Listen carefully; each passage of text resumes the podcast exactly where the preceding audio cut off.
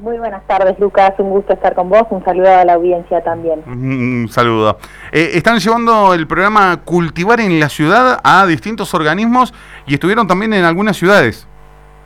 Así es, así es como vos bien decís. La verdad que estamos muy contentos y contentas de poder volver con, con este programa que en su momento tuvo mucho impacto territorial, que nos encargamos de que llegue a cada rincón de, la provincia, a cada barrio, a cada plaza y bueno, luego con la pandemia hubo que hacer ahí una adaptación de este formato, pero como vos bien decís, hemos retomado, obviamente con, los cuidados y los protocolos establecidos, pero hemos podido volver a, entrar en contacto con, la ciudadanía de modo más directo, porque bueno, durante la pandemia lógicamente nos la rebuscamos para seguir en contacto eh, y de hecho este sábado estuvimos aquí en el barrio Belgrano con dos organizaciones de la sociedad civil y con una de esas organizaciones que es Comineu, que es una cooperativa de mujeres ya habíamos tenido algunas reuniones por Zoom incluso, eh, que bueno, este grupo nos había pedido para continuar con el tema del cultivo, que bueno, ya estaban muy interesadas en ese tema.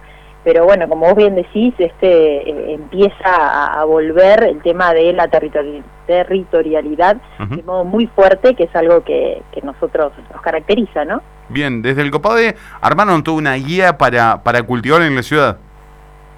Exacto, exacto, y eso fue lo que estuvimos presentando el sábado, que es una herramienta más de las que COPADE ha, elaborado, eh, que siempre tienen mucho diálogo con, la ciudadanía. Estas herramientas no son herramientas que se nos ocurren en, cuatro paredes, sino que intentamos que estén lo más contextualizadas posibles eh, en función de las necesidades que la ciudadanía tiene, y puntualmente esta de cultivar fue algo que surgió de la ciudadanía puntualmente. En varias reuniones eh, nací este tema como una preocupación, el tema de los alimentos, el tema de las diversas enfermedades que se producían, porque a veces, bueno, tenemos hábitos eh, alimenticios que no son los más saludables, eh, bueno, y diversas preocupaciones que fueron decantando en que obtengamos este tipo de, herramientas que la verdad que siguen siendo muy requeridas. estábamos ahí un poco expectantes de cómo iba a ser esta reunión realmente con mucho interés y, mucha gente que se llevó la guía, que hizo muchísimas consultas, porque realmente hay mucho que podemos hacer desde casa, que podemos eh, con, casi sin dinero, solo con un poco de tiempo y ganas, y que nos puede cambiar el, cotidiano de los alimentos que llevamos a nuestra mesa y eso determinar en, bueno en la salud de nuestra familia, ¿no? Terminar impactando.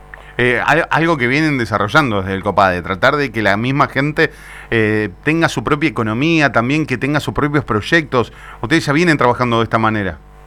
Exacto, exacto, como vos bien decís, y, te decía, esta guía fue una, pero digamos hay otra guía que tiene que ver con eh, el tema de emprendedurismo, que se llama Proyectar y Realizar, ambas guías están descargables en nuestra página, pero tienen que ver con esto, ¿no? Con, con, algún cambio de hábitos en algún punto y con el tema de, bueno, emprender, de, de, poder tener eh, tu propia fuente de ingresos, de tener tu propio emprendimiento, eh, y, realmente ahí encontramos que hay un, capital enorme en nuestra provincia, hay mucha gente que, que, se dedica a esto, al diseño, a la artesanía y tiene diversos emprendimientos de todo tipo, productivos, eh, indumentaria, etcétera, y, realmente eso ha dado muchísimos resultados y hemos estado acompañándolos y continuamos porque siguen eh, muchísimos cursos que damos.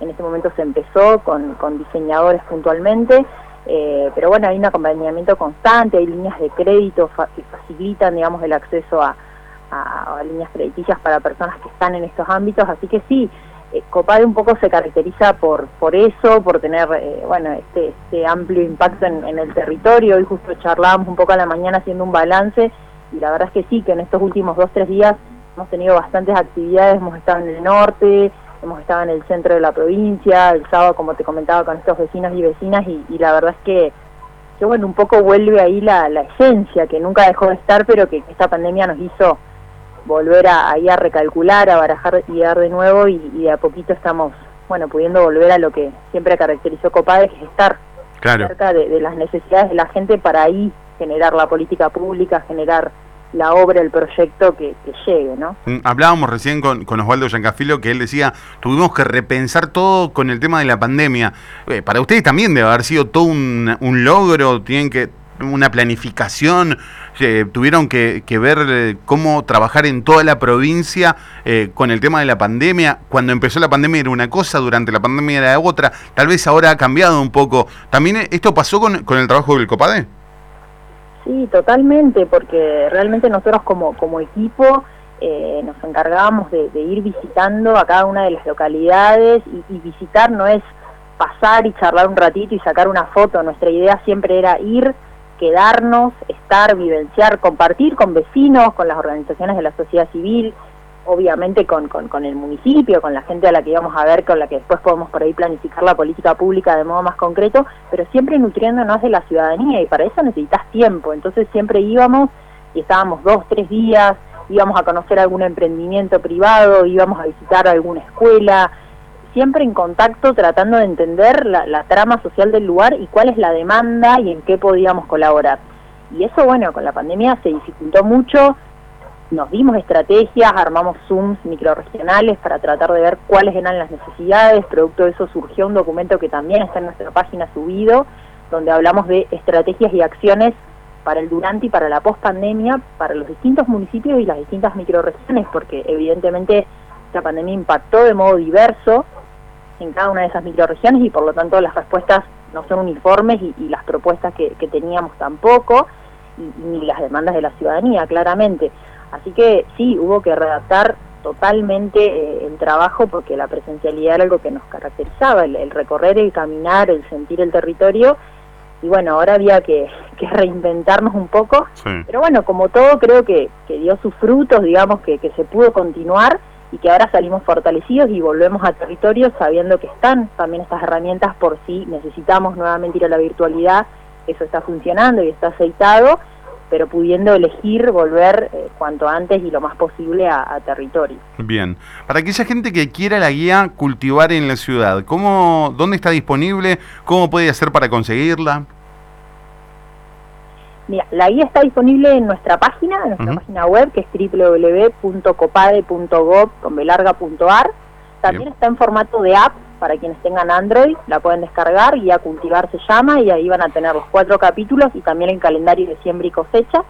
Y bueno, y si quieren visitarnos, también en Copade podemos ofrecerles algunos calendarios de siembra y cosecha, que, bueno, algunas organizaciones siempre nos piden, algunas escuelas, y nos hemos encargado de, de bueno, hacérselo llegar para que lo puedan trabajar y, y lo puedan aplicar en sus hogares. Claro, a veces los más chicos son los que les dan ideas a los más grandes. Totalmente, totalmente, y, de hecho en cada capacitación y en cada charla siempre hay alguno de los más chiquitos ahí, bueno, queriendo apuntalar eso, y por eso la guía tiene un capítulo hacia el final donde hablamos de algunas acciones y de gente que ya se animó y ya tiene su huerta hoy o su pequeño lugar de cultivo, y hay un par de experiencias que son incluso eh, con, eh, las infancias en la centralidad. Son quienes han impulsado, quienes han llevado el tema a la casa y han pedido a los padres, a las madres, a los abuelos que eh, empiecen la huerta. Así que es súper interesante para trabajar con niños y niñas y para que el cambio de hábitos justamente no sea un cambio. O sea, empecemos a trabajar con ellos y ellas para que sean hábitos saludables desde que son pequeños y pequeñas. ¿no? Claro. Daniela, te queríamos agradecer estos minutos y cualquier novedad seguramente vamos a seguir charlando con ustedes. No, por favor, yo les quiero agradecer a ustedes. Déjame mandar un saludo grande a todo el equipo de Copades, que, la verdad que estamos eh, esto entusiasmados, entusiasmadas con poder volver.